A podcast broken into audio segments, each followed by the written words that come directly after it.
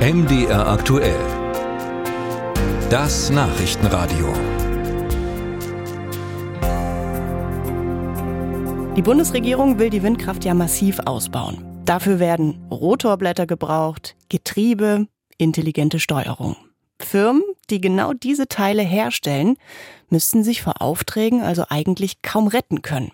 Aber das Gegenteil ist der Fall. Insbesondere die sächsischen Windanlagenbauer klagen über eine Auftragsflaute. Gleich zwei Betriebe wollen ihre Produktion einstellen. Wie kann das sein? Ralf Geißler hat für uns Antworten recherchiert. Man denkt ja, wenn die Grünen regieren, müsste es Windfirmen blendend gehen, doch so einfach ist es nicht. Im sächsischen Klipphausen jedenfalls will die Firma Eickhoff Wind Power ihre Produktion für Windradgetriebe schließen. Dabei ist das Werk erst 15 Jahre alt. Das Unternehmen sagt, es lohne sich nicht mehr. Betriebsrat Jörg Koziol kann es kaum glauben. Das ist äh, für uns unverständlich, war ein Schock für die Belegschaft konnte sich keiner erklären, wie das kommen kann. Man kann das auch in Familien- oder Freundeskreisen nicht rüberbringen wie das sein kann in der heutigen Zeit mit dieser Regierung.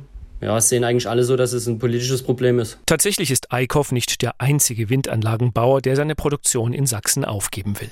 In Döbeln will der Elektromaschinenhersteller Parch sein Werk für Windgeneratoren schließen. Begründung auch hier kaum Nachfrage. Wie kann das sein? In einem Land wie Deutschland, das so viele Windräder aufstellen will wie noch nie. Wolfram Axthelm, Chef des Bundesverbands Windenergie, antwortet mit einer Metapher. wir sehen insgesamt, dass der dramatische Rucksack aus der Vergangenheit immer noch sehr schwer ist und dass da sehr viele Steine drinne liegen, die die Branche massiv belasten. In der Regierungszeit von Angela Merkel, erzählt Axthelm, sei die Windindustrie geschwächt worden. Fördergelder wurden gekürzt, Zubauziele reduziert, Genehmigungen verzögert. Die jetzige Bundesregierung verfolge den gegenteiligen Kurs, doch das, sagt Axthelm, sei in den Auftragsbüchern der Windanlagenbauer noch nicht angekommen. Und mancher, der seit 2019 eine dramatische Durststrecke jetzt hinter sich hat, verzweifelt daran offensichtlich ein bisschen und hat nicht das Zutrauen, dass es jetzt wirklich ab 2024 tatsächlich deutlich nach vorne geht im Zubau.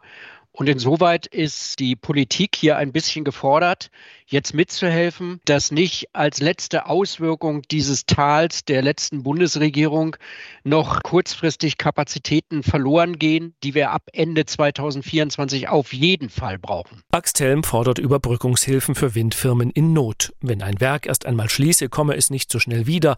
Den Marktanteil, sagt der Windverbandschef, würden dann womöglich chinesische Firmen übernehmen.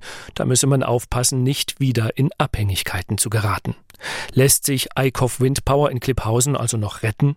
Die Belegschaft hat die Sache selbst in die Hand genommen. Mit Unterstützung der IG Metall und ihrem Kreischef Stefan Ehli sucht sie nach Investoren. Weil es völlig irrsinnig ist, so einen Betrieb einfach fallen zu lassen und zu sagen, dann wird halt der Schlüssel rumgedreht, die werden schon alle Arbeitsplätze finden. Das war überhaupt gar keine Option. Es gibt insgesamt ein Werk, das hochmodern ist. Das sind alles Bedingungen, die sind erhaltenswert, weil sie an sich gut sind. Die Beschäftigten, erzählt Eli, hätten mehr als 300 Ideen aufgeschrieben, was man in Klipphausen alles herstellen könne. Der Windanlagenbau ist in der Sammlung allerdings nur eine Idee von vielen. Gut möglich, dass ein Investor in Klipphausen am Ende etwas ganz anderes als Windräder produziert.